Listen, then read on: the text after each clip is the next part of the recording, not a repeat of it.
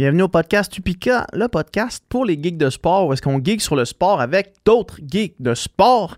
Cette semaine, on reçoit encore une fois Charles Castonguay, un des geeks, un des geeks par excellence en fait.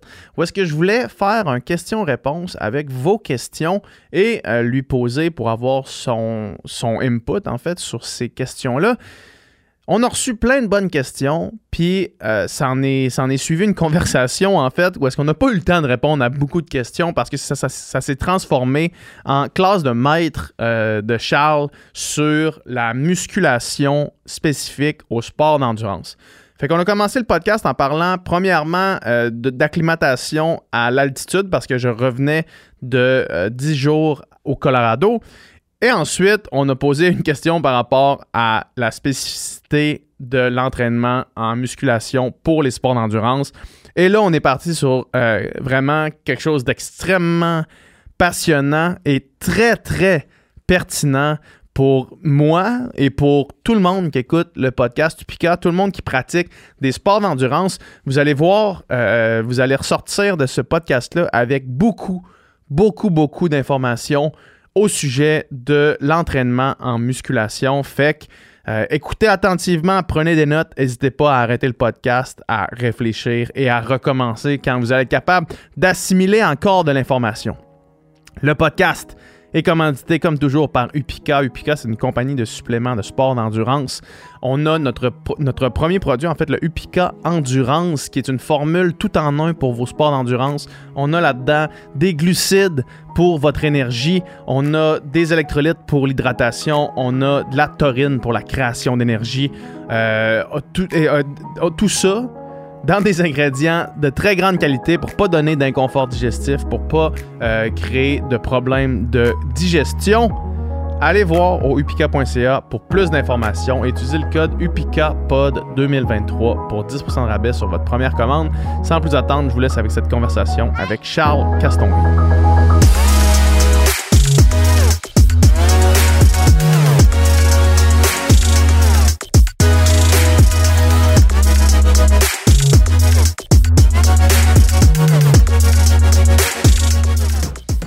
Alright, c'est parti. Salut, man. Salut, ça va bien? Ça va bien, toi? Ouais. Yes. euh, je voulais te recevoir pour faire un question-réponse avec les gens du UPICA, mais avant ça, euh, évidemment, là, en proximité, tu reviens de euh, ton enterrement du garçon. Fait Oui, félicitations absolument. pour le Merci, mariage qui merci. vient. Dans trois semaines, exactement. dans, dans Ouais. trois semaines, j'espère Ouais, qu'il va faire beau.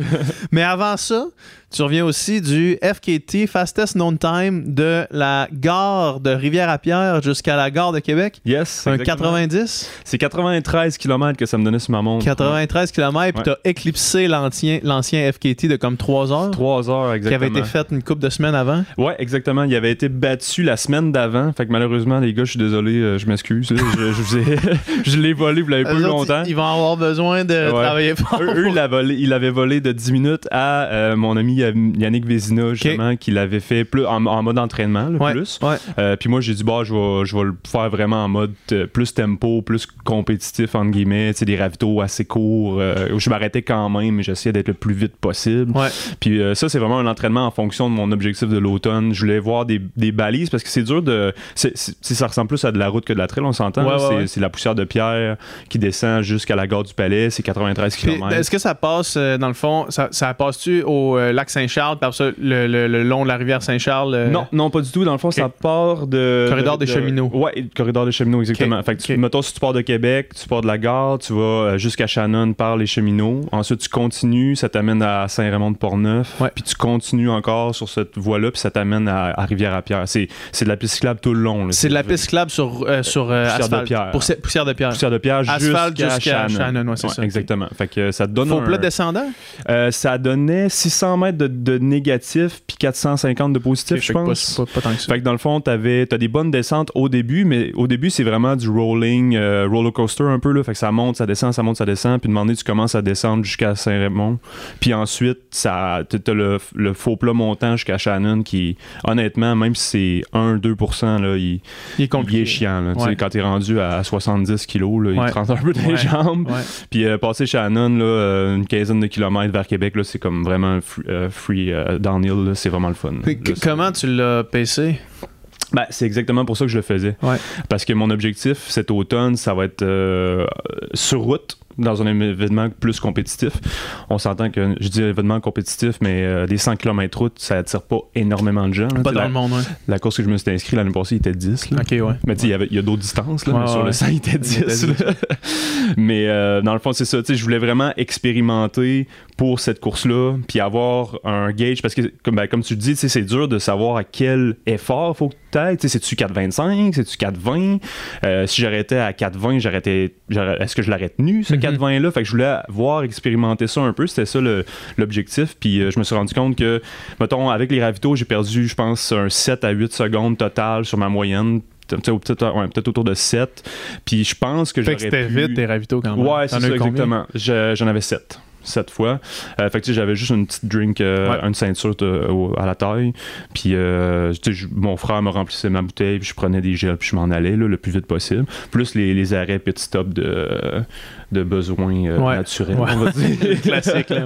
Classique. Mais c'est ça. Fait que dans le fond, je voulais expérimenter à voir où je pouvais me situer là-dedans. Fait que là, je me suis rendu compte que oui, je suis capable de faire du, du 4,20 sans problème, 4,15 euh, avec un bon entraînement, peut-être du 4,05, 4,010, là, 4,10. Là. Fait que je veux me rapprocher plus de ça. Le record du Québec, c'est 3,58 sur 100 kilos. Ça fait longtemps là, que ça existe. À moins que je me trompe. là, Le record du Québec, c'est 3,58 de pace? sur 100. ouais, C'est qui 100. qui l'a? Le record du monde, c'est 3,39. Ça a été battu il y a deux semaines. Ouais, de quelques C'est. Richard Chouinard, c'est un de mes profs d'université. Ah ouais, hein? Ça fait longtemps, c'était euh, début 80, fin euh, 3 70. 3,58, c'est- ça roule. Puis lui, il a fait ça là, en godasse, euh, tu sais, flat quasiment. Il n'y avait pas des, des, des plaques de carbone. Ouais. Fait que moi, c'est quelque chose que, là, évidemment, si tu dis euh, peut-être en bien entraîné 4,05, 4,10, euh, le 3,58, c'est quelque chose qu'éventuellement tu te dis, euh, Ben, dépendant comment ça va se pas. passer sur 100 Mais km. je pense qu'il faut, je pense qu'il faut que tu l'essayes à ce moment-là. Je Ouais. pense que tu sais, rendu là, la différence entre 4,5 ou 4 ou 3,58, honnêtement, ça passe ça casse, tu l'essayes, puis il y a Ouais, que ouais,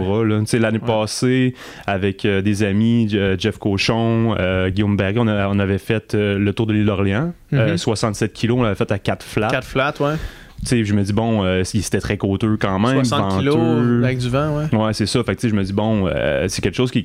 Je, je pense que je me rapproche de ça, mais Ouais. bon, je, je, je- vais rester humble là-dedans. Je, je pense pas que je vaux ce que Richard a fait là, dans Ouais. les années euh, 80, mais je- si je peux me rapprocher de 4,05, 4,10, eh, je vais vraiment être vraiment Ouais, être content. bon, Genre un sub 7 heures, je serais vraiment, vraiment Ouais. heureux. là. C'est du stock pareil. Ouais, c'est du stock là. Puis tu sais, quand tu passes à marathon, tu fais comme OK, marathon, premier marathon, X temps, il en reste un autre. Tes marathons, ça a été quoi Tu disais 3,05, 3,15 c'est ça? 3,05, 3,15, ouais. Ouais. Puis c'est-tu euh, parce que t'as fadé à la fin ou. euh, Non, au contraire, j'ai euh, j'ai- les 3-4 derniers kilos, j'étais à 3,40, là, 3,45. Fait que j'ai vraiment kické la fin. euh, Fait que c'est pourquoi la différence de 10 minutes, les ravitaux, puis. euh, Ah, je te dirais Ravito puis la- le faux plat Shannon. Ah ouais, Un moment donné, j'ai, euh, j'avais un pacer qui était avec moi, mon ami Guillaume Larose. Puis un moment donné, il, il était en avant de moi. Puis une chance qu'il était là parce que j'aurais probablement marché plus souvent. là. Ah ouais. J'ai marché une fois total dans tout, parce que un moment donné, je voyais plus la fin du faux plat. Puis donné, dans ma tête, il y a eu un twitch, j'ai fait ok, ah, marche. C'est ça que ça marche, fait, hein. genre 10 mètres, puis repart. Puis on dirait que ça me fait tellement de bien, juste marcher 10 mètres, c'est, comme, je repars, je flambe en neuf pour T'as pas de problème pour repartir. kilo, là. là, non, ouais. c'est ça, exact. Fait que je l'ai fait. Je, je l'aurais pas fait, j'aurais, été capable. là. Ça aurait été bien correct. C'était juste psychologique. Ouais. C'est beaucoup, euh, tu sais, marathon et, et en haut de marathon, je trouve que c'est beaucoup dans la tête que ça Mais se passe. hein. C'est même à Boston, j'arrive de Boston aussi. Puis de moment donné, tu ralentis, mais tu serres les dents. Puis de moment donné, tu te rends compte que je- je- à la fin de Boston, tu sais, il y a- il y, a des grosses côtes, puis je chantais plus mes jambes. J'avais une disque- good J'étais déconnecté totalement, Ouais. mais j'avançais encore à la même Tu vitesse. fermes, le, tu fermes les, in- les, les, les, les, les influx qui Ouais, exactement. ton cerveau. Tu fais là, je- mon bas de corps n'existe plus. là. Exactement. Fait que Ouais. ça. Fait que mon deuxième était un petit peu plus lent juste à cause de ça. Puis euh, la fin, je pense qu'elle était quand même assez rapide aussi. Fait que tu sais, vu que j'ai fini fort, je me dis j'ai encore de l'énergie. Euh, J'aurais pu aller plus vite au départ, mais c'est ça. Je voulais expérimenter, voir qu'est-ce que ça donnait. J'avais déjà fait la distance dans le passé à l'île aux coudres. Puis ça- tu avec des longs ravitaux, j'avais fini à 5,20 de moyenne à peu près. Ok. Tu sais, avec des longs ravitaux de 5, 10, euh, des fois 15 minutes. Là. Euh, fait que là, je voulais voir comme steady pace, qu'est-ce que je vais aller plus. Puis euh, je suis bien content. Je suis vraiment content. Mm. j'aurais pu faire le, le 7 km d'extra, mais en même temps, j'ai fait un bon warm-up. Ça me donnait 98 kilos à peu près. Mais de donné, honnêtement, quand ça fait T'avais 93, fini, là, puis là, t'es rendu. le 2 kilos de plus, c'est C'est comme... genre, qu'est-ce que tu fais, là? Tu t'en vas jusqu'au faux mouvement de prendre une Ouais, brioche. Exact, exact. tu te dis, bon, je pourrais faire un beau chiffron, mais rendu là, tu t'en fous un peu. Là, parce Ouais. que, à un moment donné, on dit que ça, ça hante ta tête, mais moment donné, quand t'as fermé ta montre, c'est terminé. Tu Ouais, on dirait que toutes les pensées que t'avais de faire le sang sont finies. Fait que Ouais, ouais, c'est ça qui est arrivé, puis c'était bien correct. Quand t'arrives, puis tu pèses, là, sur le Ouais, bouton. exact, là. le stop, là. tu. Mm. Puis euh, nutrition, qu'est-ce qui ça ressemble à quoi? C'est, ça a tellement bien été. Je pense que c'est la course qui a le mieux été dans ma vie. Là. Tu J'ai pris, euh, je pense, du 70-80 grammes à l'heure. Euh, T'étais sur le Morten, les gels Morten? Morten, Pika. euh, j'avais un petit peu de chrono aussi. là. Tu j'ai mélangé un peu tout ça. Je veux pas m'en tenir à une chose tout le temps parce que je trouve des fois que ça vient, euh, ça vient me donner mal au cœur, Ouais. justement. Fait que je- je- j'alternais les trois. Euh, j'ai mangé une barre NAC. euh, j'ai mangé une barre euh, chrono. Fait que tu sais, c'est ça. J'expérimente un peu ça aussi. Ouais. Mais honnêtement, on dirait que. de 60-70. euh, juste- Ouais, exact. Ouais. Puis juste varié beaucoup, on dirait que ça a bien été. La seule fois que j'ai- j'avais vraiment mal au ventre, ben, je arrêté, faire ce que j'avais à faire. C'était une crampe d'envie de chier. Ouais, ouais, vraiment. Là. Une bonne envie de chier. puis après ça, c'était c'était parti. Puis j'avais mes jambes étaient revenues 100%. Puis Ouais. je suis reparti. Fait que j'étais beaucoup, beaucoup sur le liquide à la fin parce qu'à un moment donné, les, ça vient à plus rentrer le solide pareil là, à cette Mhm. allure-là. Fait que Mhm. euh, beaucoup sur le liquide, euh, ouais, tous les liquides possibles. Puis Ouais. euh, je suis bien content, honnêtement. Je, je pensais pas pouvoir. Parce que je m'étais pas tant entraîné gastro avant Ouais, ça. Là, ouais. tu sais, Marathon, mais tu sais, c'est pas assez long pour dire que, que c'est un gros entraînement. Pas vraiment. Ouais. Fait que j'étais content de voir que ça, ça tenait bien puis que je pouvais le faire sans. Parce que honnêtement, quand je fais des longs ultras, euh, genre des 20 heures, 24 heures, c'est souvent ça qui vient me Ouais. ralentir à la fin. là. Puis Ouais. comme beaucoup de coureurs, en fait. Exact, c'est ça, le nerf de la guerre. là, ouais. Ouais, exactement. Ben, tant mieux, man, tant mieux. Ça veut dire Ouais. que t'es prêt. Puis là, l'entraînement continue. Là. Fait que là, euh, j'ai pris un petit off. Avec mon bachelor, ça, ça a donné bien, Ouais. mettons. ouais. là, je recommence. J'ai recommencé ce matin avec du tempo. C'était le pire tempo que j'ai fait de ma vie, probablement. Sûrement. à cause de ma condition physique euh, que j'ai- je reviens d'un off et à cause de la chaleur, c'était abominable. Ouais, là. Je ouais. sais pas quand que ça va passer le, le podcast. Ben là, mais- aujourd'hui, c'est probablement, je sais pas, re- température record pour le mois de mai. Là, ça n'a pas de ouais, sens. ça là. Là, on est en juin, là, euh, mais. euh, Probablement 35 et Ouais. 36. là. Ouais. Je commençais à tempo marathon. Finalement, tu sais, ce qui équivaut à 3,35 pour moi. Puis je me dis, ah, on va faire 3 x 3 comme ça. Finalement, j'ai fini à 4 du kilo parce que Ouais. j'étais comme. ah, C'est fuck. sauvage, cette température-là. Surtout que c'est comme la première fois de la saison. Puis à chaque, à chaque fois, je me dis, ah, ça va passer, ça va être bien Ah, correct. mais à, à Non, chaque non. fois, je finis déçu, puis j'ai, vraiment été plus lent, mais c'est bien correct, c'est Ouais, pas grave. là. Faut juste que tu l'acceptes. Faut, faut que tu, en fait, faut que tu suives tes feelings, puis j'arrête pas de dire ça à des athlètes puis à n'importe qui, mais je, je suis le premier à pas le faire, puis à essayer de maintenir mon pace, tu sais. Ouais. Mais- mais Ouais. C'est vrai, mais ça, c'est un- c'est une vraie affaire. Puis de, de se fier à ses feelings. Plus comme on se parlait avant, Ouais. là, moi, c'est probablement quelque chose que j'aurais dû faire euh, pendant mon build là, pour Ouais. éviter, de me- éviter les blessures. Puis aussi euh, mieux gérer mon truc, de mieux me fier à genre. Il me semble que ça, ça file pas correct. Exact. Il me semble que ça, ça file pas correct. Puis là, tu regardes ta montre, t'es Ouais. off. Puis là, tu fais Ah, man, il me semble que là, je suis over, Ouais, overpace. Mais en même temps, mon pace, il est pas si over. Ouais, Fait exactement. Puis tu sais, il y a bien des études qui, qui, qui comparent, mettons, euh, euh, entraînement avec fréquence cardiaque, entraînement avec échelle de perception d'effort, lactate, puis que l'échelle de perception d'effort est tout le temps là dans les meilleures méthodes quand même, tu sais, pour les athlètes, puis ça donne très bons résultats en compétition aussi. Fait c'est quand même, c'est quand même bien de savoir s'écouter aussi, puis des fois quand les facteurs env- environnementaux sont différents, comme la chaleur, ben pas fier à ton pace, euh, des fois un peu moins à la fréquence cardiaque, mais juste au ressenti de OK, ça, ça je sais que je peux soutenir ça 42, 21, 10 là, ou peu Ouais. importe là. C'est Ouais. vraiment important de développer ça beaucoup. Je pense que c'est important de le faire avec les... quand tu commences, puis ensuite intégrer peut-être justement la fréquence cardiaque et tout ça. Mais c'est juste qu'il faut que tu sois honnête avec toi-même, puis Ben, c'est ça aussi. mettons, du tempo, ben 6 sur 10 peut-être. Euh, de la zone 1, c'est 1, 2, 3 max sur 10. Euh, VO2 max, c'est 8, 9 sur 10. Là. Puis Ouais. Il faut que tu, faut que tu l'appliques. Ouais, c'est ça. Si tu te mens, si Il faut que tu temps- saches c'est quoi aussi, tu Ouais, parce ça. que quand tu commences, moi c'est peut-être ça, c'est les gens qui commencent, ils ont l'impression que, tu sais, mettons quelqu'un qui commence vraiment, qui fait juste commencer à faire de l'activité physique, il va avoir l'impression qu'aller jogger, euh, c'est la mort en personne, là, tu sais, comme quand t'arrives au, au, au moment où est-ce que là t'es à, je sais pas, 170 de fréquence cardiaque, mettons, le monde qui sont jamais allés là vont faire, hey man, je suis en train de mourir là, genre, ça c'est 10 sur 10, tu sais, puis finalement t'es comme à 6 sur 10, tu sais. Ouais, exactement. Fait exactement. faut que tu, faut que tu l'apprennes un C'est peu ça, aussi. prend du temps. C'est, c'est- Ouais. ça, ben, honnêtement, ça prend des fois des mois là, avant de développer ton feeling comme ça. Puis, euh, tu sais, il y a beaucoup d'athlètes que j'entraîne justement qu'au début, je leur demande des feelings sur 10, t'as combien ressenti? Ah, hey, j'ai aucune idée. 4. Finalement, la fois d'après, ok, non, c'était 2 finalement. C'est un apprentissage, mais quand tu l'as bien développé, c'est un bon outil pour, pour toi. ouais, c'est ça, exact, exact. Bon, ben, tombons dans les questions. Yes. Il y avait une question qui. qui je veux commencer avec ça parce que moi, j'arrive de, du Colorado, j'arrive de courir en altitude à 3000 mètres, puis après ça à 2300 mètres. Puis il y avait quelqu'un qui demandait euh, c'est quoi les recommandations, puis qu'est-ce que la science dit sur l'entraînement en altitude? Parce que je sais qu'il y a euh, plusieurs, juste au moment où est-ce que je quittais euh, l'aéroport de Denver, il y avait un groupe de Québécois qui arrivait de Montréal euh, avec leur stock de triathlon, puis qui, ben, ça avait l'air d'être des group, qui venaient euh, s'entraîner en altitude. Puis je suis sûr qu'il y en a plein dans, qui écoutent le podcast que ça intéresse, tu sais, puis qu'il y a des camps comme ça qui sont organisés dans un peu tous les clubs de triathlon au Québec. Il y en a plein qui vont par eux-mêmes pour faire leur camp aussi. Exact. Fait que c'est quoi les recommandations? Ben, en général, je te dirais que, là, que pour avoir des bénéfices d'altitude, pour débuter, là, moi, je, viserais là, de dormir à environ 1800, 1900, 2000 mètres. Ça, c'est quand même, quand tu commences, c'est quand même un bon range. Euh, pour des expositions qu'on va parler minimalement, peut-être pour les très très débutants, un 10 jours minimalement. Mhm. Euh, moi, je dirais plus 14. C'est comme un, range minimal qu'on veut avoir pour avoir des bons effets au niveau de l'altitude.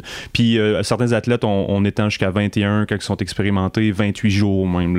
Il euh, y en a qui vont étendre encore plus que ça, mais là, il faut faire beaucoup de monitoring pour être sûr que la fatigue ne s'accumule pas trop. fait que je te dirais comme entre 14 et 21 jours, c'est quand même un bon range. À 10, c'est peut-être une belle expérience d'exposition, première exposition. Même sans, sans dépasser 2000 mètres? Euh, ben en fait, c'est ça. Tu dors là, tu habites là, tu vis là, dans le fond. Euh, à, cette altitude-là, tu peux faire quand même la majorité de, ta, de, ton aérobie. Fait que, les entraînements faciles, justement des codes base de 1, 2, 3 sur 10, tu peux faire des heures en masse là, y aller progressivement, par exemple, si tu vas pas te taper un 4 heures la première journée que tu arrives là. Tu essaies de, de peut-être moins de fier à ta vitesse. Mettons, on, parle de course à pied, vitesse, euh, pulsation, puis aller vraiment feeling. sais OK, normalement, là, euh, je devrais faire euh, en zone 1 du 5 minutes du kilo. Ben là, ça va du 5,30. Je, je, te le garantis, là, ça, ça, va, ça va descendre de vitesse. il faut que tu l'acceptes puis que tu vives bien avec ça. Puis tu as les effets anyway.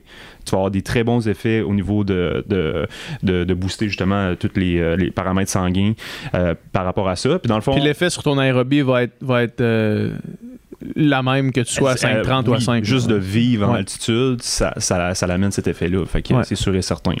Donc, on parle là justement de, cette exposition-là. Donc, tu arrives là, tu fais ton entraînement majoritairement euh, de volume à cette, à cette altitude-là. Je te dirais qu'en haut de 1600, ça vaut la peine. En haut de 1600, c'est quand même bien. Euh, tu peux aller jusqu'à à 3000 si tu veux, mais vas-y progressivement. Tu fais pas l'erreur d'aller faire tous tes entraînements. C'est l'erreur que j'ai faite. l'erreur que j'ai faite parce que euh, ma blonde avait décidé de louer un Airbnb, elle avait pas trop regardé était à quelle altitude? Finalement, on était à Fairplay, qui est comme euh, un des villages les plus hauts. Euh, en Amérique du Nord. on est arrivé là à 3000 mètres, puis euh, tout ce que tu dis là, j'ai fait cette erreur-là aussi. Je suis parti la première journée, j'ai fait 28 kilos, puis ça m'a pris 3 heures, puis j'étais dead. dead comme un dead, comme, puis j'ai été easy là, tout au long, puis à la fin, je me sentais un peu comme euh, après 50 kilos dans un ultra. Quand tu commences à genre être un petit peu désir, à plus avoir d'énergie, je me sentais vraiment de même. Ouais, c'est assez intense. Fait ce, qui, peut être intéressant de faire, c'est habiter haut au départ, redescendre, euh, faire un peu d'entraînement en, plus basse altitude. Mais mettons, ce qu'on faisait avec euh, les skieurs quand je travaillais beaucoup avec, l'équipe nationale, c'était on, les premiers entraînements, on descendait à 1000 mètres, puis on remontait à 2000. Fait que ça, c'était les deux premiers jours. les entraînements, c'était. Vous remontiez. Dans le fond, on les dropait sur euh, vélo de route, vélo de montagne, euh, ski à Eux remontaient par eux-mêmes. remontaient à la maison euh, pendant 2-3 heures, puis ils climbaient 1000 mètres. Fait que les 2-3 premiers jours, ça peut être ça. Puis ensuite, tu peux faire tes entraînements de zone ben, d'aérobie plus en haut, justement, puis faire ton volume en haut. Mais vas-y progressivement sur la durée. T'es mieux de faire au départ, mettons, deux blocs de 1 heure, deux blocs de 2 heures, plutôt qu'un bloc de 4, 5, 6 heures en une shot. Fait que c'est split, tu fais du doublé, c'est pas mal plus payant. puis ensuite, ben, quand tu commences à être adapté je te dirais, là, ça dépend des gens, mais au bout de 4, 5 euh, jours, ben là, tu peux commencer à, monter encore plus haut puis aller mhm. faire tes entraînements. Justement, tu peux partir de 2000, monter à 3000 sans problème. Euh, puis tu peux commencer, c'est dépendamment de ce que tu as besoin de faire. Si tu as des courses en altitude qui s'en viennent dans ce range-là, parce qu'en trail, ça arrive, là, tu as des courses à 3000, ben peut-être inclure un petit peu de tempo, mais vraiment léger, là, vraiment sous le seuil en aérobie, euh, que tu es capable de parler encore, mais que tu fais une intensité de type là, 5, 6 sur 10 gros max au ressenti. Euh, puis j'éviterais tout ce qui est VO2 max. Euh, ça va te drainer bien trop d'énergie. Puis même au niveau du stress oxydatif, ça peut, ça peut nuire à tes adaptations. Fait que je resterais vraiment dans, dans une catégorie qui reste aérobie facile.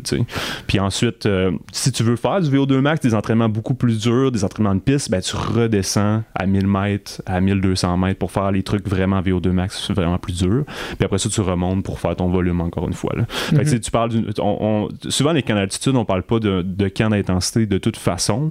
Fait que tu peux faire une intensité aux 4 jours, aux 3 jours gros maximum, puis le reste, tu fais ton volume plus haut. Puis tu essaies de pas trop pousser la note, justement. Là, puis est-ce que, euh, euh, en fait, physiologiquement parlant, c'est quoi exactement les adaptations qui, se passent? Ben, la, plus grosse adaptation que tu vas avoir, c'est au niveau de la production de, globules rouges, qui, qui euh, va transporter les mitochondries, qui vont t'aider à oxygéner tes muscles plus rapidement et de façon plus efficace. Fait dans le fond, l'altitude va, va permettre à ton corps de sécréter une hormone qui s'appelle le PO, comme, mhm, comme on peut s'injecter, mais qu'on ne le fait pas justement parce que c'est illégal. Certains le font. Certains le font, mais on n'en parlera pas ici parce que ça, va, ça va durer longtemps. Puis en fait, ça va augmenter la, concentration de globules rouges dans ton sang. Fait que dans le fond, tu vas transporter plus d'oxygène à tes muscles et tout parce que le stress oxydatif externe fait que ton corps s'adapte pour euh, essayer de transporter plus d'oxygène à tes muscles. Donc, tu vas avoir une meilleure adaptation. Quand tu vas revenir au niveau de la mer, par exemple, ben, tu vas avoir conservé ces adaptations-là pendant X temps. Il y en a que c'est euh, trois semaines, quatre semaines, il y en a que c'est six, huit semaines. Ça dépend des, des, individus puis de leur, leur expérience de l'altitude en tant que telle. Mais ces adaptations-là finissent par s'en aller. Oui, absolument. Ils finissent par s'en aller. Puis plus tu vas en faire, des fois, tu vas avoir des moins bonnes réponses. Un retour diminutif. Sur Exactement. Fait que là, il faut que tu ajoutes d'autres paramètres. Tu ajoutes de la longueur dans ton camp. Euh, peut-être ajouter un peu plus de tempo, justement. Euh, par exemple, avec des athlètes très expérimentés, on, on, les faisait même un peu déshydrater dans leur entraînement de long en altitude. Parce que quand tu déshydrates l'athlète, ton corps en réponse, il va produire encore plus de plasma sanguin quand tu vas le réhydrater. Donc, doit être le fun en tabarnak, ton volume sanguin augmente. En plus de, tu sais, mettons, le, juste le liquide sanguin augmente, en plus des globules rouges qui transportent l'oxygène. Donc, tu as un double effet, tu sais. Mais ça, c'est pour les gens très expérimentés. Là, tu veux pas te rendre là euh, à ta première exposition parce que tu vas, euh, tu vas pas mourir, là, mais tu vas contrecarrer tes effets que tu vas chercher. en je, comprends. Exactement. Fait que, on va chercher d'autres facteurs. L'idée, dans le fond, euh, corrige-moi si je me trompe, c'est d'améliorer ta performance euh, au moment de revenir. Exactement. ça dépend, en fait. Ça dépend. C'est ça. Fait que dans le fond, tu as plusieurs mentalités. Euh, souvent, il y, y, a des gens qui vont avoir un effet très aigu, puis qui vont pas se sentir fatigués à la fin de leur camp, qui vont avoir un effet très aigu à la fin directement. Fait qu'on a une, je te dirais, il y a une période où il y a beaucoup d'athlètes qui vont bien répondre à la compétition 1 à 4 jours post-camp.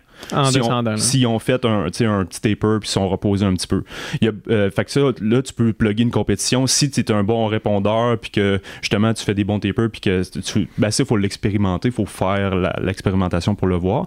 Sinon, la deuxième plage va plus se situer au niveau euh, fatigue, récupération entre 10, 14, 21 jours plus tard. Donc là, ce qui est bien, c'est de faire soit une compétition à ce moment-là ou soit en profiter pour faire un bloc d'intensité parce que là, tu as augmenté justement ta capacité. Ouais, ouais, ouais, euh, donc là, c'est un bon moment pour faire du VO2 max, euh, du seuil, de, de stresser ton, ton système aérobie pour le challenger au maximum pour avoir encore plus d'adaptation. Fait que souvent, nous, euh, c'est ça qu'on faisait, soit avant une compétition, ou on allait aller chercher ce, bénéfice-là pour faire un bloc d'intensité quand même mhm. intense après beaucoup de VO2 max et de trucs comme ça qui vont justement aller chercher, augmenter ta capacité, puis là, tu vas la challenger, donc ça va recréer d'autres adaptations encore meilleures. Ouais, ouais, ok, c'est ça. Fait que c'est plus. Euh, parce que j'essaie j'essaie de, le comprendre un peu, puis c'est plus comme pour être. Pour, si tu penses long terme. Ouais, exactement. En pensant long terme, c'est plus de d'améliorer ta capacité à t'entraîner pour après ça t'entraîner plus, Exactement. mieux, avec meilleure, meilleure euh, adaptation pour que là, ça, ça reste dans le temps. Exactement. Parce que les effets comme tels, ils restent pas dans le temps. Non, exactement. Puis, ton corps, il y a, y y a une capacité à l'en produire de, de l'OPO de façon naturelle. Ouais. Euh, mais là, tu viens, tu viens donner un petit, un petit kick. Mais dans le fond, il faut, souvent, on appelle ça des passeports biologiques avec les athlètes. C'est qu'on essaie de rester dans des ranges qui sont légaux, là, parce que faire de l'altitude, c'est une, une méthode légale d'aller chercher des gains qui sont externes. Euh, fait que c'est ça. Faut, faut, euh, faut voir là, avec ces athlètes-là. Puis on, avant, ce qui était drôle, c'est qu'il y a beaucoup d'athlètes qui se faisaient prendre pour dopage qui n'étaient pas dopés parce qu'ils répondaient tellement à l'altitude que les gens, les Ouais. WADA pensaient qu'ils étaient dopés. Ouais. Mais là, ils ont inventé le passeport biologique maintenant qui leur montre OK, on a fait tel camp, ça a été ça la réponse. Puis là, ils voient que OK, il est un peu au-dessus des limites, mais c'est une réponse à un, entraînement et non un produit qui s'est mis. euh, Ouais, je comprends. Fait que- Je comprends. tu as, cette accumulation d'effets d'entraînement-là qui va t'amener à un niveau vraiment, vraiment supérieur. Il y a des athlètes qui, qui, qui répondent vraiment, vraiment bien à l'altitude, puis euh, directement, un jour, deux jours plus tard, ils vont produire des performances exceptionnelles. Puis est-ce que euh, il y a un. Moi j'avais entendu dire que en arrivant, puis ça c'est.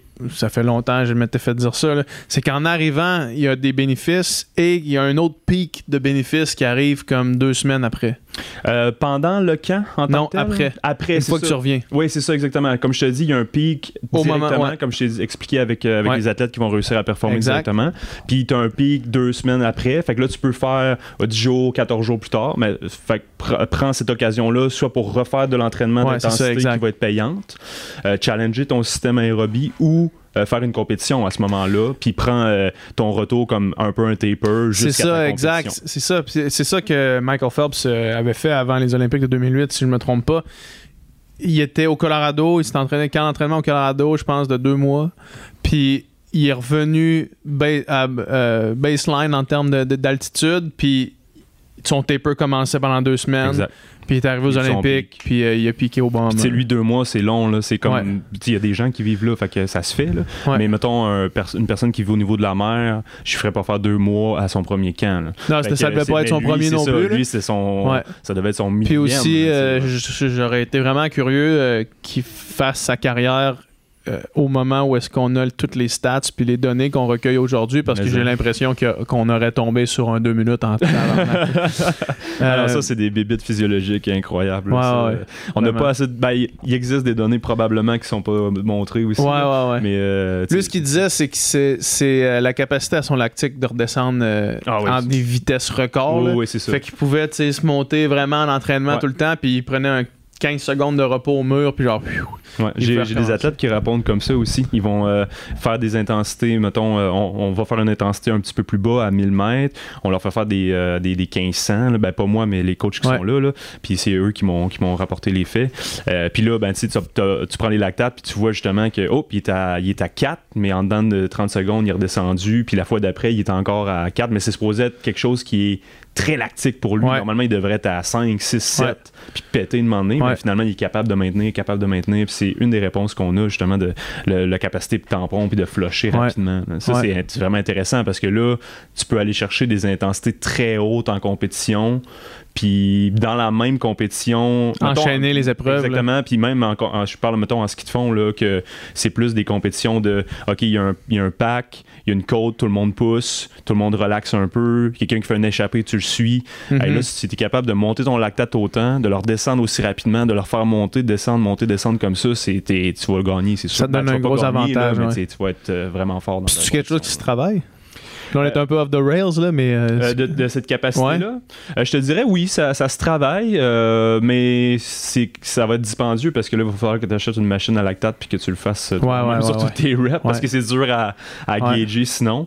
Ben sinon, tu sais, la mais tu sais, bonne- même en trail, là, Ouais. même en trail, si t'es capable de, de pousser les, euh, les uphill, puis euh, quand ça redescend un peu, ton lactate redescend, puis tu le descends vite, c'est bon aussi. là. Exactement. Fait que, oui, tu peux entraîner ton système à ça. Tu sais, mettons euh, les bons vieux euh, 30-30 puis des affaires comme ça. Ben, au pire, pousse un peu plus ton 30 secondes, mais dans 30 secondes de récup, récupère pour vrai. Ouais, ouais, ouais. Marche-le quasiment, repousse, remarche, repousse. Puis ça va s'entraîner, c'est sûr et certain. là. Je suis sûr que, que David pourrait te- David Jacker pourrait t'en parler euh, davantage que moi, mais c'est sûr que c'est une capacité qui est bonne. Puis si tu veux habituer ton, ton système à, à, à flusher le lactate, ben, du bon vieux entraînement au seuil, c'est quand même efficace aussi.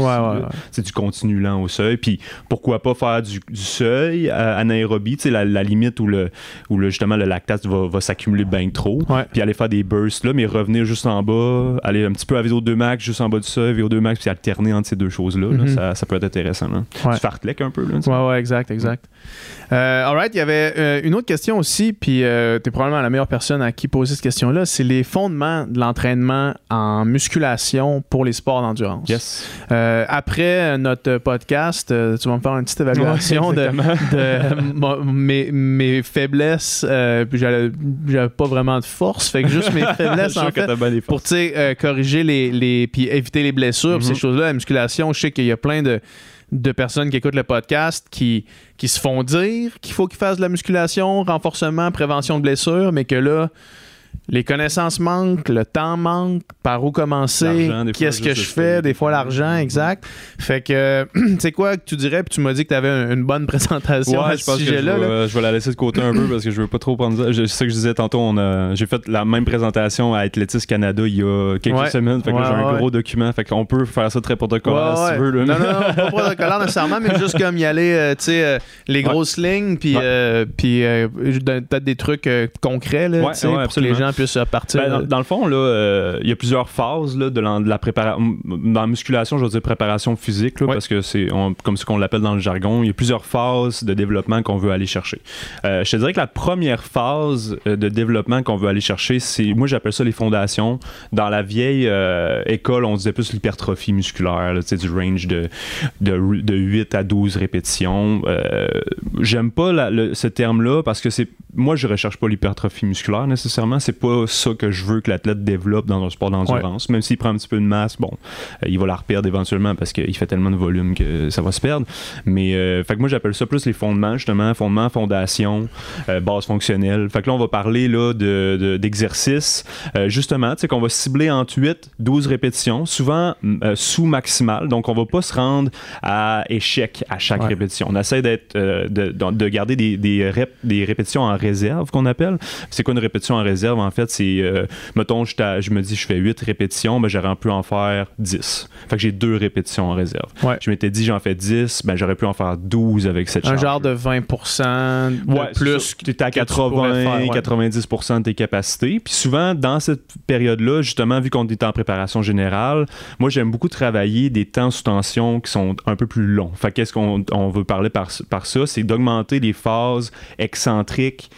isométriques des exercices. Fait que là, on parle, mettons, d'un squat. Bon, ben, je vais descendre mon squat en 3, 4 secondes, je vais maintenir une ou deux secondes en bas, puis je vais monter mon concentrique un peu plus rapide. Fait que des temps sous tension pour le développement, je te dirais la résilience articulaire, puis la, résilience musculaire, c'est des très très très bonnes méthodes, puis ça te prépare beaucoup aux prochaines phases là, dans cette. Euh, puis de faire des charges comme ça, mettons moi je me mets en tête euh, mon squat par exemple, si je veux faire 8 reps, euh, je sais pas, j'ai une plate là, mettons, puis en faisant ça, en faisant, mettons, descendre en 3, reste là 2, monte, faut que je descende la charge. Ben oui, ben oui. Puis en descendant la charge, ça augmente ta qualité. ben, ben c'est cool, sauf que ça diminue en crise tes risques de blessure aussi. Ben oui, ben oui. Parce que moi, mm. c'est je me suis jamais blessé en natation, excepté dans le gym. Parce qu'à amener, j'étais rendu vraiment fort, mais là, les mm-hmm. charges sont vraiment lourdes. Un petit faux mouvement avec trois plates de chaque bord, t'es ben, fait. Souvent, c'est que le, problème, c'est que quand tu vas à, charge maximale, maximale, euh, euh, il y, a deux types de muscles en général. Il y a les muscles globaux qui vont produire le mouvement, les gros muscles, les quads, les fessiers, les ischios, euh, les pecs, les lats. Ceux-là sont capables de produire le mouvement sans problème. Puis tu as le deuxième type de mouvement de muscles qui est les muscles plus stabilisateurs. Puis eux, souvent, c'est ça le problème, c'est qu'on les entraîne très peu. Donc, tu demandes à euh, un petit muscle jamais travaillé de stabiliser une articulation à trois répétitions maximales avec une charge incroyablement élevée il est pas capable de faire ça. Donc, qu'est-ce qui arrive, c'est que ton pec, en plus, ou ton quad, en plus de pousser puis développer de la puissance, ben, il faut qu'il stabilise ton genou, il faut qu'il stabilise ta hanche. il y a mhm. une double tâche, puis c'est souvent là qu'il y a, y a des blessures qui vont arriver, justement. Quand tu n'as pas assez de, force de, de muscle stabilisateur pour pour stabiliser ton articulation pendant qu'elle fait, euh, pendant que tes muscles globaux ils vont produire le mouvement. Ouais. C'est pour ça que c'est super important, justement, de commencer avec des fondations, des mouvements euh, basés sur la qualité, lent, contrôlé, avec des charges beaucoup moins élevées. Euh, Puis, tu sais, tu peux faire, mettons, euh, pour, souvent en endurance, ça dépend du sport, mais en course à pied, par exemple, je vais faire, euh, j'aime ça les triséries, moi, là, des, des trois exercices qu'on enchaîne. Euh, je vais faire, par exemple, un exercice plus, plus euh, général ou plus euh, global qu'on appelle, donc, mettons, squat. Euh, ça peut être après ça un, un pont à une jambe avec euh, du poids euh, léger aussi. Puis mon troisième exercice, c'est souvent un petit exercice plus de gainage correctif, selon les évaluations que, que je fais avec Ouais, mes ouais. athlètes, justement, c'est pour travailler un peu leurs faiblesses, travailler leurs muscles stabilisateurs, les challenger un peu là-dedans. Mhm. Fait que, mettons, j'ai mes, mes deux gros exercices suivis d'un petit, je prends une pause, je recommence une deuxième séquence, cette- une deuxième fois cette séquence-là pour une deuxième série. Puis souvent, je vais faire trois séquences comme ça, trois séquences de trois Ouais. exercices. Fait que je vais souvent avoir finalement six gros exercices. Euh, qui vont cibler la chaîne antérieure, comme par exemple des, des squats, euh, puis des exercices qui vont cibler la chaîne postérieure aussi, comme les ischio-jambiers, Ouais. euh, les fessiers. Tu sais, on n'est pas obligé de se compliquer la vie. Si t'aimes ça faire du leg extension, la machine qui travaille les quads, fais-en, c'est pas grave. Là. Dans cette phase-là, c'est correct d'en faire. Mhm. C'est pas super spécifique. À un moment donné, il va falloir que tu fasses d'autres choses, mais tu peux te gâter un peu dans cette phase-là. Mais mets quand même des mouvements qui sont en mise en charge sur ton corps avec des barres, des poids. Ouais. T'es pas obligé de mettre très lourd. C'est juste pour acclimater ton corps. Puis ça, ça peut durer trois semaines, quatre semaines, cinq semaines avant qu'on change de plan facilement. là. OK. Fait que euh, juste un, un petit recap. Des 8 à 12, Ouais. charge sous maximale, tu t'amènes pas à l'échec.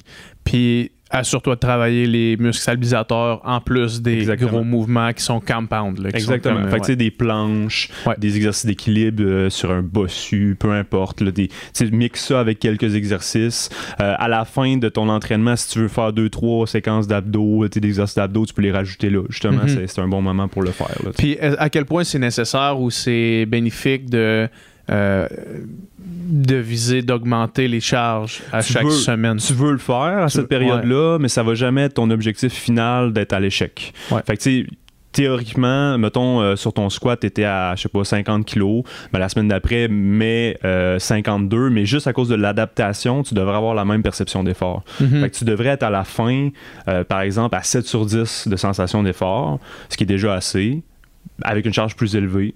Puis c'est- c'était la même perception d'effort. Fait que si tu fais ta première série la deuxième semaine avec 50 kilos, ah, je suis plus à 5.5 sur 10 comparé à la semaine passée, ben, augmente-la à 7. Puis maintiens, maintiens ton, ton threshold, ton seuil à 7 sur 10 pour tous tes exercices, tu vas avoir ta réponse. Puis si ça fait augmenter tes charges, tant mieux. Puis si ça les fait diminuer, ben, la cette semaine diminue. Puis c'est Ouais. pas grave. C'est pas le. Puis dans un monde idéal, c'est combien de fois qu'on va en gym Je te dans cette phase-là Ouais, par pour avoir des bénéfices là, deux fois par semaine, Ouais. pour voir les bénéfices de. Euh, puis moi, j'aime beaucoup ajouter tu sais, une séquence là, plus euh, gainage, euh, tu sais, plus maison. là. Une fois de plus par semaine, Ouais, tu peux faire ça chez vous dans ton Exactement. salon. Mais minimalement, un deux fois semaine. Si t'as pas le temps de faire du gainage à la maison, ben essaie de l'inclure dans ta séquence de, de deux fois au gym. Puis à deux fois par semaine, même avec les athlètes de très très haut niveau, euh, on va rarement dépasser ça. là. À part si on a un athlète que il y a clairement, par exemple, un objectif de prise de masse parce qu'il n'y a pas assez de masse musculaire puis on veut en développer plus. Mais sinon, deux fois par semaine en endurance, c'est pas mal un, c'est pas mal un, un standard, je te dirais. Ouais. Prochaine phase, Deuxième phase, moi j'aime beaucoup commencer la force maximale, justement. On a adapté notre corps, nos tissus sont prêts, nos articulations. Et introduction au saut aussi. Fait qu'on va parler de, de méthode contraste. Euh, le contraste, pourquoi? C'est qu'on va enchaîner un exercice très lourd avec un exercice un peu plus explosif. pliométrie. Là. Euh, ouais, exactement, pliométrique. Donc, on peut garder les mêmes exercices. Euh, souvent, je vais en faire un petit peu moins de gros exercices parce que, mettons, je garde ma, ma séquence de trois exercices consécutifs. Ben, je, vais- je vais garder mon squat en premier. Puis, euh, je vais faire, mettons, là, on parle de répétition, de. euh, si tu commences à faire de la force max, vise du 8, 7, 6, 5 répétitions. Si tu es un habitué, tu peux aller jusqu'à 4, 3. Mais vas-y progressivement. Commence pas à 3 RM après avoir fait du, du 8 répétitions sous max. Tu sais, la première semaine fait, euh, du 6, la deuxième fait du 5. Dans la même séquence, dans la même séance, tu peux faire, si tu fais 3 séries de squats, tu peux faire 6, 5, puis 4 en augmentant un petit peu ta charge Ouais. à chaque fois. Fait que ton premier exercice, ça reste un exercice de force max.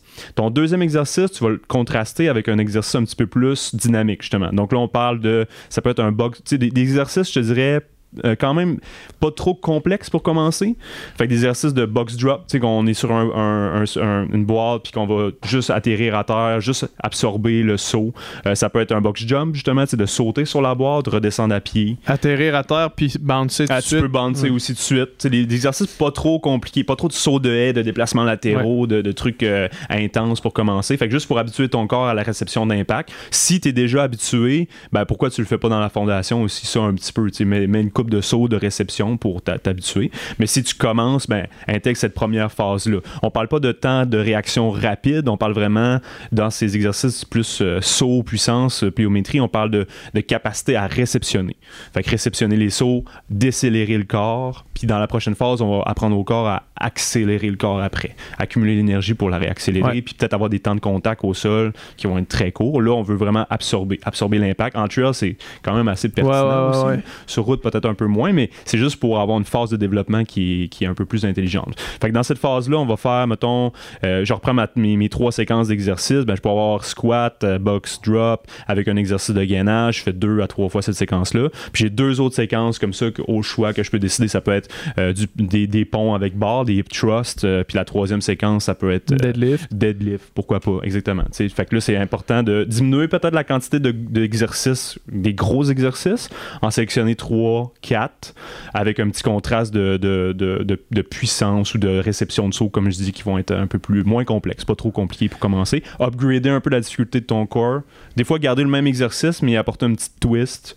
Euh, si tout le monde connaît un peu le, dead bug au sol là, maintenant, là, que tu es couché sur le dos, puis euh, t'envoies le bras, jambes opposées, ben là, si je faisais jambes pliées, fais les jambes tendues, ou euh, mets un élastique dans ta main, tire en même temps, des choses, des, juste une petite progression un peu plus logique qui vont amener un challenge. Des fois, on se casse la tête ou on se donne bien trop de misère dans le, dans le premier méso à donner des exercices vraiment durs parce qu'il faut que ça soit dur, mais non, c'est le contrôle moteur, t'as pas besoin que ça soit si dur que ça. Puis on arrive au deuxième méso, puis on se dit, bon, ben, qu'est-ce que je vais faire vu que j'ai fait tous mes exercices c'est dur, là, déjà. Ouais, tu rajoutes des affaires.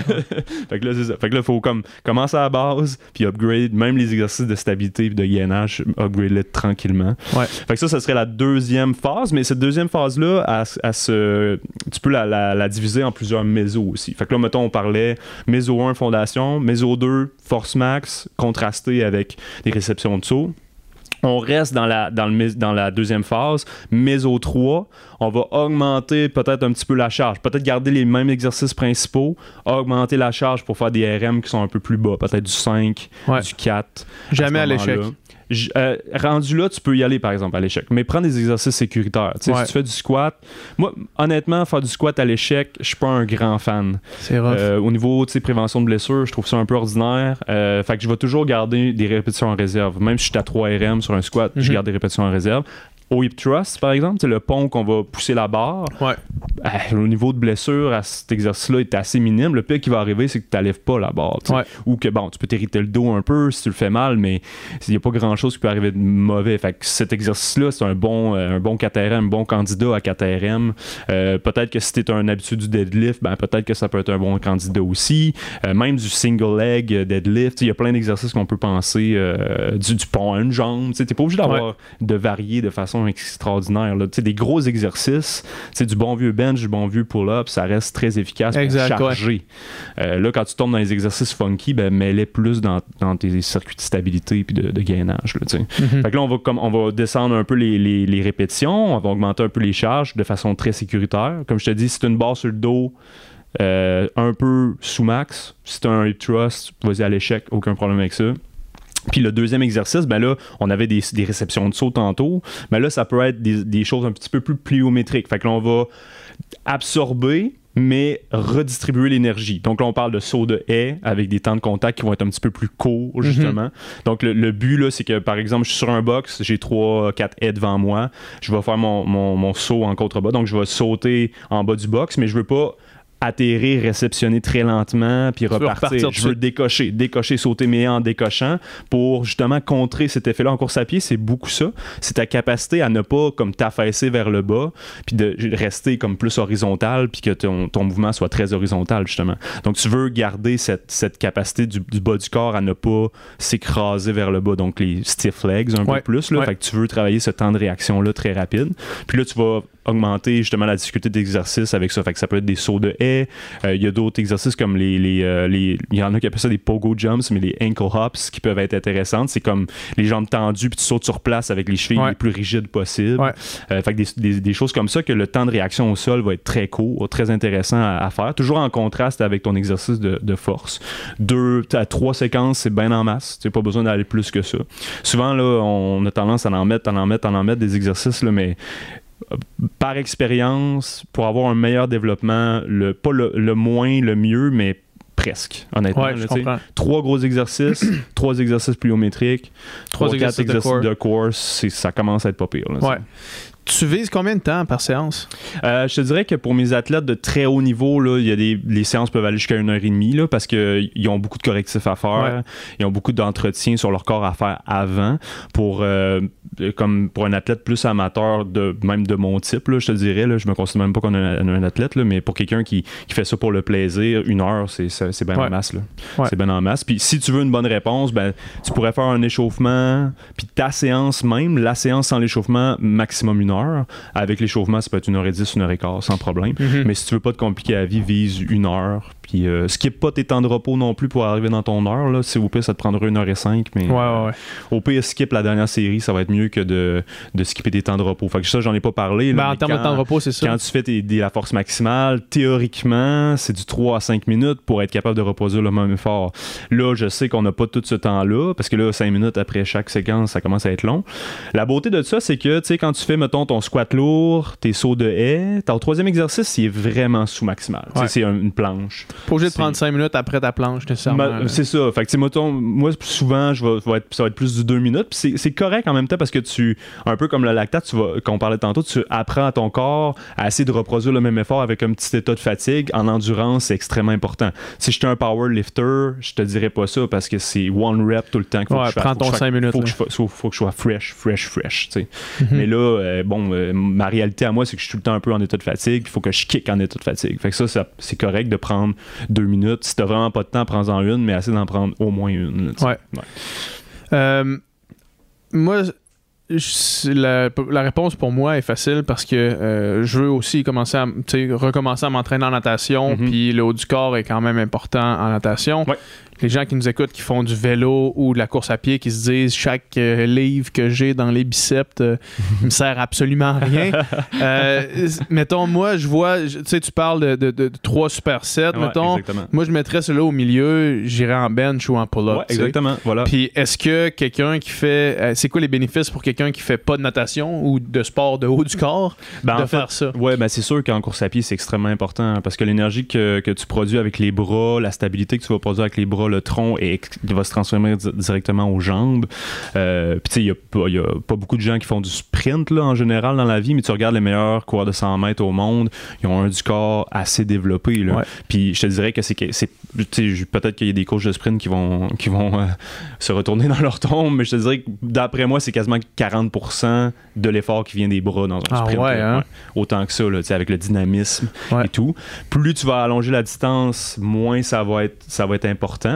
Mais tout de même, le, le- le arm swing qu'on appelle, si tu n'es pas capable de gérer ton arm swing, d'avoir un bon arm swing, ça, ça diminue ta capacité euh, globale à, à accélérer puis à aller rapidement. Et l'énergie qui est produite par les bras dans ton arm swing, si t'as aussi pas un bon tronc pour le supporter, ça va pas se transférer bien à tes jambes. C'est pas comme le corps est pas déconnecté, jambes, tronc, bras, puis c'est Mhm. des affaires différentes. C'est toutes des chaînes qui s'interrelient. Quand tu lèves ta jambe vers l'avant, le bras opposé vient se croiser. C'est ta chaîne croisée oblique antérieure qui produit une énergie pour la redistribuer vers l'arrière et tout. Donc c'est toutes des, synergies musculaires qui sont très implicites, impliquées. Puis si tu entraînes de façon, euh, je dirais pas sous-maximale, mais tu négliges une de ces parties-là, ben l'autre, faut qu'il compense pour en produire plus. Par exemple, l'adducteur, quand ton, ton pec opposé est pas assez fort, ben il va travailler pas mal plus fort, puis peut-être que tu vas l'irriter à l'ongle, puis ton Mhm. oblique aussi de l'autre côté. Fait que tu sais, c'est bien quand même d'impliquer ton haut du corps dans ton entraînement. Puis euh, tu sais, dans des phases un petit peu plus tardives de l'entraînement, quand je veux diminuer la charge totale sur l'athlète, souvent je vais mettre plus de haut du corps pour varier.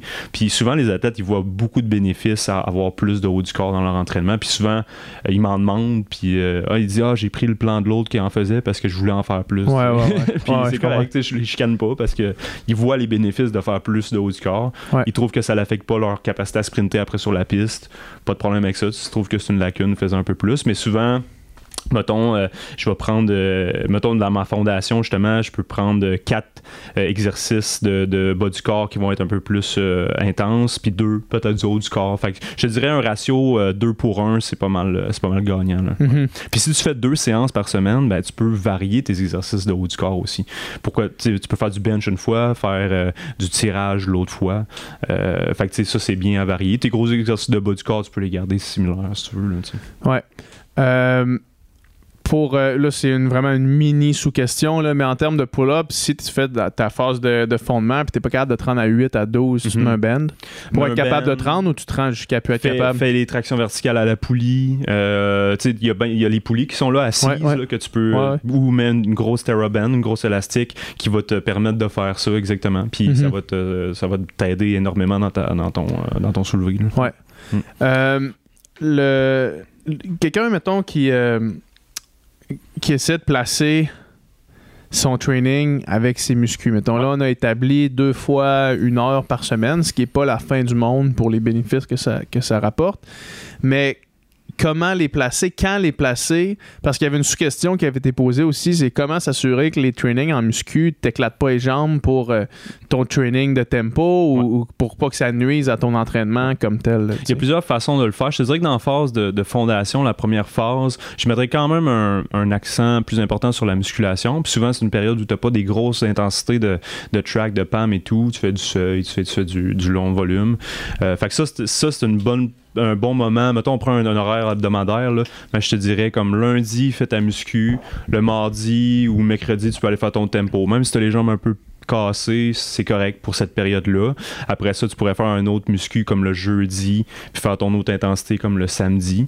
Ça, ça serait un, bon, un bon mix, je dirais. Puis quand tu arrives dans les périodes de force maximale, souvent, le plan va faire que tu vas augmenter ta vitesse, puis tu vas faire des choses plus intenses sur la track. Fait que là, on favorise un petit peu plus les entraînements euh, de vitesse ou de VO2 max sur la track. Fait que là, on tomberait à du lundi intensité.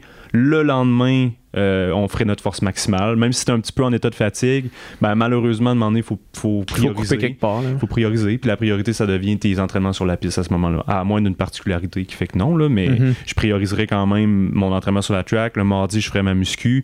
Euh, mercredi, peut-être plus un peu plus mollo. Euh, dépendamment d'où tu vas placer ton autre intensité, ben là, tu peux le faire soit intensité jeudi, muscu samedi ou, ou vendredi, puis la placer un peu plus en deuxième. Il y a une autre méthode qui est intéressante, c'est de. Puis ça, c'est pas donné à tout le monde parce que pas beaucoup de gens qui ont le temps d'envie de faire ça, là, mais c'est de faire une bonne intensité le matin, d'avoir un 6 heures de repos, 4-6 heures de repos, faire ta musculation le soir. Mhm. Fait que là, tu viens combiner intensité, t'es fresh, un peu en état de fatigue pour ta, pour ta, ta force, mais quand même qui va être payante. Après 6 heures de repos, normalement, 6-8 heures, tu n'en masses. Pas là. encore le temps des courbatures. Exactement. Fait que là, tu là, t'as mardi mollo, mercredi mollo, t'as un autre intensité le jeudi. T'es pas obligé de refaire le même système. Tu peux mettre ta, ta muscu le vendredi, le samedi. Mais je te dirais que dans la phase, justement, qui devient un peu plus critique, là, on, on essaie de, le- de mettre la force en deuxième. là. Puis l'inverse, euh, est-ce que l'inverse est possible aussi de faire, euh, pas, d'intensité, mais euh, mettons qu'il faut que tu rentres du millage dans ta semaine, peu importe le sport, de faire ta muscu le matin, prendre 6 heures, puis faire un jog zone, zone 1, zone Ben 2, oui, euh, relax euh, le soir. ouais. Est-ce que c'est bénéfique ou Oui, euh, les adaptations vont être quand même assez bonnes. L'erreur qu'il faut pas faire, c'est souvent euh, de, de faire euh, une longue avant ou après la muscu directement. Fait que là, tu vas un peu contrer les effets justement du développement neural que tu as Mhm. en musculation. Fait qu'essaie de l'éloigner un petit peu. Si tu fais un warm-up euh, puis un cool-down de 1 kg, 1 kg, c'est bien correct. Là. Mais si tu veux des, le développement maximal au niveau neural de ta, de ta séance de muscu, ben, t'es mieux de la faire isolée de ta longue, mais les deux sont possibles. Si tu fais 6 heures entre les deux, euh, même que tu vas être peut-être moins raqué que si tu as fait le lendemain. Euh, je te dirais que tu sais, minimalement 4 heures entre les deux. 6 heures, c'est encore mieux. Mais oui, c'est une combinaison qui peut être possible. C'est sûr que je ferais pas ma je ferais pas un 30 kg après avoir fait Non, le matin non. ma muscu, mais tu sais, je peux aller faire un 10-15 sans problème. là, tu. Mais t'es en train de me dire que moi, quand pendant 10 ans, je faisais une heure et demie de muscu en salle d'entraînement, puis qu'après ça, j'arrivais dans le vestiaire, je mettais mon casque, mes lunettes, puis je m'en allais tout de suite à la piscine. T'es en train de me dire que c'était pas optimal, ni pour mon entraînement en muscu, ni pour mon entraînement en piscine. Non. Ben, tu sais, des fois, c'est des questions de temps, de philosophie. Ouais, mais là, c'était pas de temps, par exemple. Je te garantis que c'était pas une question Parce de que, tu temps. sais, moi, je connais des sprinteurs euh, qui, vont, qui vont faire ça. Ils vont faire un entraînement de track. Euh, pas trop intense, puis là, ils sont déjà réchauffés, ils viennent faire 3-4 lifts dans la salle, c'est Mhm. correct, c'est des, des Ouais, ouais. deux courtes sessions back-à-back. Euh, les deux sont quand même assez maximisés, mais c'est sûr que si tu poussais de la fonte Ouais, comme un, un innocent, puis après ça, tu vas faire une séance d'intensité directement après, euh, Mhm. de- tu t'es drainé neural pas mal, fait que je suis pas sûr que, tu sais, c'est bien beau comme le VO2 max et tout, mais une cap- le, le- le cerveau, lui, il est fatigué aussi de temps en temps, central. il- Beaucoup de monde qui aurait, tant- qui aurait intérêt à entendre ce, ce discours-là. Ben, en tout cas, c'est ma philosophie. ouais, ouais, non, moi, je comprends. puis, tu sais, Il y a bien du monde que des fois tu veux créer de la fatigue aussi. Fait que je connais pas l'intention de tous les coachs dans le monde. Puis il y en a que peut-être qui ont des bons fondements puis qui font ça puis qui veulent ils ont l'intention de créer une fatigue pour sur faire surcompenser l'athlète. Euh, mais si c'est dans un bloc d'entraînement régulier, c'est quand même tough. C'est quand même Mhm. tough sa récupération. Euh, c'est pas optimal dans- pour les deux. Fait Ouais. que, euh, mais il y a peut-être des bonnes raisons de le faire. tu sais. Ouais, ouais, je comprends, je comprends. Je comprends que tu t'avances pas à juger les intentions des entraîneurs. Puis ben, c'est ça. Là, on arrive à la dernière phase Ouais. Finale. Euh, fait que là, ta phase 2, elle peut durer 2, 3 mésos. Dépendamment de ton imagination. Si tu veux l'étirer, faire 3 blocs de 3 semaines, 2 blocs de 4, 2 blocs de 6, peu importe. Puis ta dernière phase, ben, ça serait ta phase de maintien qui peut durer un, bon, un bon 4 semaines, 3 semaines. Euh, puis là, ben, tu, vas, tomber peut-être à une muscu par semaine avec des exercices connus, euh, des charges qui vont être un peu plus sous-maximales. Fait qu'on reste en RM, on reste en répétition maximale. Par exemple, je vais faire un 6, mais je vais regarder une, deux répétitions de réserve à chaque fois pour, chaque, pour tous les exercices. Mhm. Juste pour bien stimuler, mais pas créer de fatigue neurale trop intense, puis euh, maximiser ma récupération pour ma compétition. Fait que on garde pas mal la même quantité d'exercices, diminue un petit peu tes charges, 90% des charges, fais ton 6 répétitions un peu plus facile. Le but, c'est que tu, tu sortes de la salle puis que tu sois pas autant drainé que pen- pendant Ouais. tes, tes séances de force maximale normales. Ouais. Parce que tu sais, ça, c'est des 24-48 heures de récupération optimale, tu sais, je veux dire. Puis là, ben, peut-être que justement, tu veux récupérer plus pour ta compétition qui s'en vient. Puis en général, je dirais ta dernière séance de force, euh, avant une compétition pas importante, je dirais 7 à 10 jours, idéalement 10 jours. Euh, pour une compétition très importante, très très importante, tu peux euh, même pas en faire pendant deux semaines, tu vas quand même garder tes, tes acquis. là.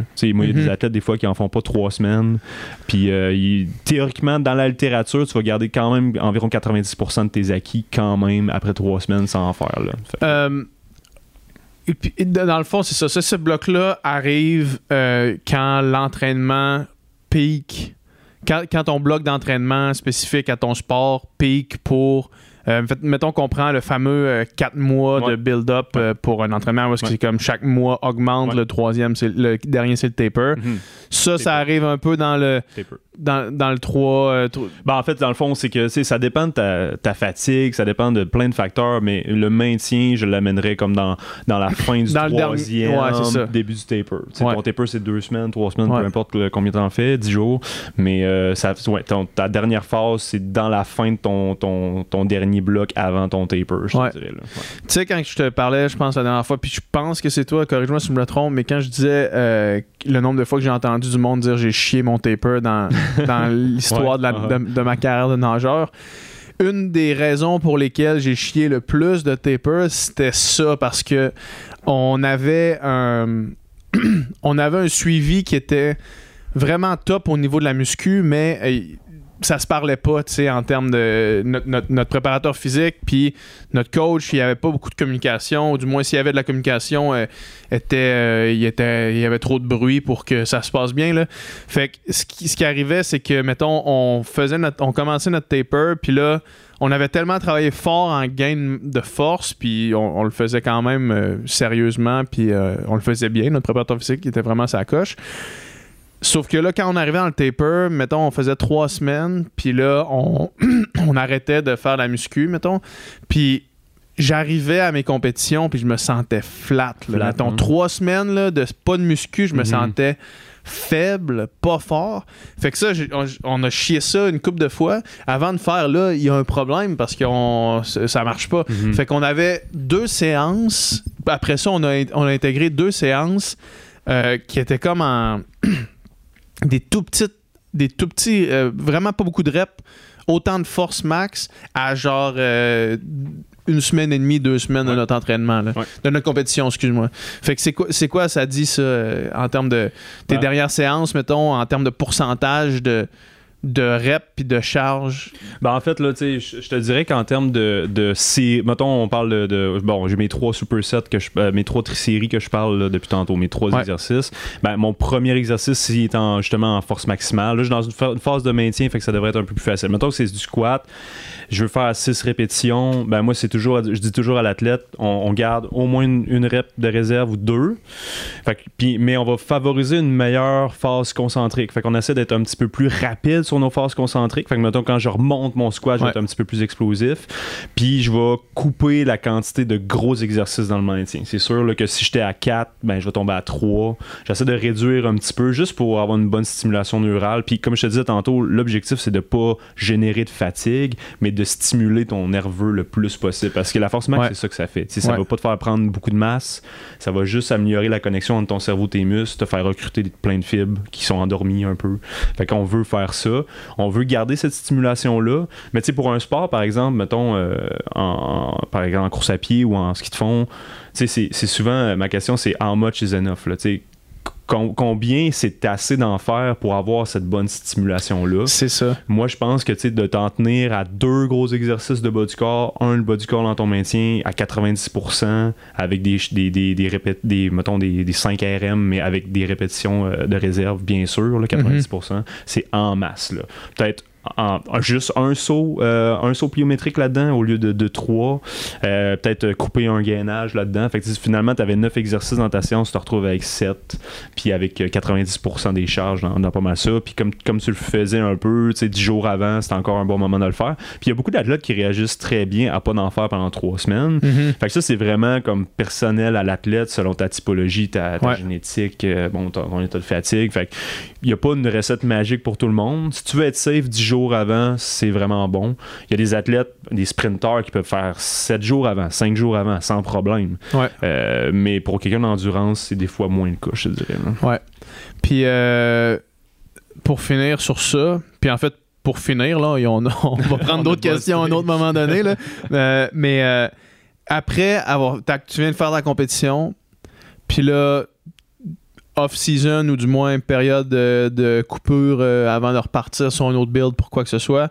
Euh, combien de temps tu prends off? Tu peux-tu recommencer tout de suite après ou faut que tu En- laisses. en muscu, tu veux ouais, dire? ouais. Ben, tu sais, ça- là, ça dépend de si c'était une compétition A, si c'était une compétition B, euh, tu sais, plus, plus secondaire. Euh, moi, je te dirais de, de prendre au moins un, un 5 à 10 jours, peut-être pour te reposer au niveau, juste au niveau neural, c'est important.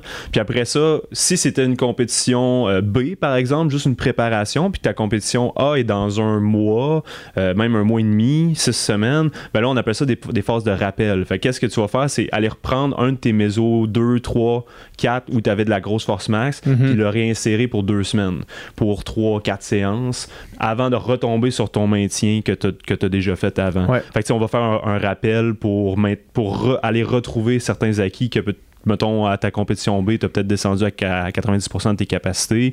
Mais là, on va aller rechercher un petit pic à 95-100, puis on va te refaire un petit maintien 2-3 semaines avant. Mhm. Puis là, on va avoir notre compétition A à ce moment-là. Ouais. L'erreur qu'on peut avoir, c'est de juste faire du maintien sur une longue période de temps aussi. là. Euh, une séance par semaine pendant, mettons, entre ma compétition B puis A, il y a 12 semaines. Ça, ça arrive rarement, là, mais ça peut arriver. Là, je fais juste du maintien pendant 12 semaines, mais tu sais, maintenir... Là, tu perds tranquillement tes gains. C'est ça. Maintenir Ouais. quelque chose, c'est pas conserver nécessairement 100% des acquis, puis c'est Ouais. pas acquérir non plus. Fait que là, pendant cette phase-là, ben, va reprendre un de tes vieux mésos, refais un bloc, euh, trois semaines, quatre semaines, ou juste deux, trois séances même, ça peut être vraiment bénéfique, puis retombe sur du maintien avant ta compétition. Là. Mhm. Ouais. Fait que si c'est faut un pas relâcher, là. Faut pas relâcher. Puis si c'est un objectif A, Directement, ben là, euh, si c'était ton gros objectif A, normalement, tu vas avoir un bon off-season qui va venir avec. Fait que là, regarde, euh, profite de tes vacances, euh, 5, 10, 14 jours. C'est Ouais. juste que si tu fais un gros off-season, euh, puis que tu reprends pas l'entraînement tout de suite, ben assure-toi de refaire ton méso De recommencer au début, ouais, une, ouais. une fondation. Puis si tu as un, un- un autre objectif un peu plus tard dans l'année, mais qui est dans la même séquence quand même, ben là, tu sais, euh, raccourcis. Raccourcis tes phases. Fait que faites deux semaines de fondation, deux, deux trois semaines de force max, deux, deux semaines de maintien, puis ça va Ouais. être parfait. Là. Puis, euh, comment tu fais pour. Tu sais, là, on. En fait, ça, écoute, c'est peut-être même. Je vais te poser la question. Si tu me dis que c'est un, c'est une question pour un autre podcast, c'est une question pour un autre podcast, ok? Parce que moi, je me demande toujours ça. Tu sais, quand tu penses, euh, depuis que je, m'intéresse au sport d'endurance puis au marathon principalement, parce que le marathon, c'est tellement euh, clair comment c'est, buildé. Tu sais, un build de 4 mois, Mhm. puis là, tu viens de m'expliquer t- tu sais, Ouais, tes mésos à utiliser. Puis là, après ça, tu prends un off-season, puis tu recommences au début du truc. Mhm. Comment est-ce qu'on réconcilie l'approche long terme de vouloir s'améliorer? Tu sais, moi, mettons, euh, OK, peut-être que je veux faire mon, mon objectif, c'est, mettons que je prends le bloc que j'ai finalement pas fini, là, mais mon objectif, c'était au marathon d'Ottawa, faire un 2h45, Mhm. mais mon objectif, c'est d'éventuellement faire 2h40, Mhm. tu sais. Fait que de recommencer, on dirait à chaque fois que tu finis un objectif, de faire, OK, non, là, on recommence, Ouais. mais au 1, Ouais, on exactement. fait le, le, le c'est build. chiant, hein? Là, t'as comme l'impression de recommencer. C'est quand, OK, mais là, je t'ai rendu là. Ouais. Puis là, je recommence là pour me ramener là, tu sais. Fait que c'est quoi? Est-ce... Je comprends ton point. Puis C'est-tu une, c'est, une question qui va demander trop de temps? Non, non, non, pas en tout, pas en tout. Dans le fond, c'est, tu vois ça comme, mettons, je vais te parler, je- je- j'ai déjà mentionné son nom, mais je vais continuer à le faire. Mettons Alex Harvey. Tu sais. Lui, à la fin de sa carrière, c'était rendu un athlète extrêmement développé. Sa période de fondation, c'était trois semaines. On reprenait des, des exercices, mais sa, sa charge était quand même plus élevée dès le départ. Donc, Ouais. tu as une, une augmentation de la charge du base, 1 ouais. En plus de la complexité des exercices secondaires qui étaient déjà à un niveau supérieur. Fait que, mettons, son gainage de petit dead bug au sol, il était déjà bien plus tough au méso 1 parce qu'il est capable d'en prendre déjà. Donc, tu vas réduire ces phases-là au niveau de, de, de la fondation, on va dire. Là, tu vas la faire la plus courte possible. Pour un athlète qui commence, là, tu sais, tu peux euh, faire du 8 semaines de fondation, puis c'est bien correct. Mhm. Pour un athlète très expérimenté, tu vas réduire ça. Puis dis-toi tout le temps que dans une progression normale, si tu vas tu vas toujours essayer de rester au top et de faire les mêmes temps que tu faisais il y a 3-4 mois, ben, ta progression, elle va faire ça de même, puis elle va faire un plateau, puis demander tu vas cracher complètement. Puis ça peut être sur ça, Des là, années, là. Ça, peut être des années, mais ça peut être sur une saison aussi. Ouais. Qu'est-ce qu'on veut rechercher avec l'entraînement? C'est toujours un peu du roller coaster vers le haut. Là. Mais qui finit tout le temps par monter. là. Parce que, Avec un net dénivelé positif. un net dénivelé positif. Fait que, tu sais, oui, tu vas te, te désentraîner pour te reposer, pour mieux t'améliorer après, pour te désentraîner, te reposer, puis aller chercher des coches, des coches supérieures. Si tu penses que ta progression elle va être comme ça tout le temps, ça, ça arrivera pas. Ça arrivera pas. Puis si c'est l'est, c'est qu'à un moment donné, ça va aller dans la même direction de l'autre côté. Mhm. Fait que, tu sais, donne-toi des périodes de repos, récupère. C'est chiant de retomber au méso 1, mais les athlètes olympiques, ils font tout. Là. Fait qu'il faut, être conscient de ça. Là. À chaque début de, saison, dépendamment de ton expérience, ben, tes fondations, ça peut être plus long, plus court. Si tu es moins habitué en muscu, si tu as moins de, résilience corporelle, si euh, les charges que tu mets sur ton dos, tu es tout le temps en train de shaker, même quand tu pas beaucoup, ben, fais-en longtemps, habitue-toi avec ça, fais-en 8 semaines. Si tu es très expérimenté, hey, pourquoi? Fais-en juste une semaine au pire, deux semaines, puis ça va être bien en masse. Redonne juste le temps à ton corps de s'adapter, puis va pas te taper des séances de pliométrie à pu finir. Tu sais, souvent, là, on, on a, dans la course à pied, là, je vois des, des séances passées justement de jeunes athlètes qui font des séances de plio à pu finir au méso 1 avec euh, deux, trois intensités de track en plus. C'est une intensité, là, faire de la plio, Mhm. puis faire de la grosse muscu. Là. Fait que, tu sais, mets ça mollo au début, place ça bien, puis après ça, tu vas pouvoir en mettre une autre couche. Une autre- Fais juste laisser à ton corps le temps de s'adapter intelligemment. Puis plus tu vas être expérimenté, plus ces phases-là vont raccourcir d'adaptation, plus tu vas être tu vas pouvoir les mettre durs, ces phases d'adaptation-là. Tu vas augmenter tes charges pour les mêmes exercices. Tes exercices secondaires vont être plus, plus durs encore déjà. Puis ça va bonifier encore plus tes phases de, de- de contraste, de force maximale, de pliométrie. Au Mhm. début, euh, si t'es très expérimenté, tantôt je pensais, tu sais, je parlais de réception de saut. Ben, ce qui est là cette phase-là, passe tout de suite à la plio si t'es déjà, tu sais, euh, un très bon athlète qui est habitué. Mais si tu le fais pas, ben, sois conscient que si t'es débutant, ben, tu vas peut-être te blesser à ce moment-là.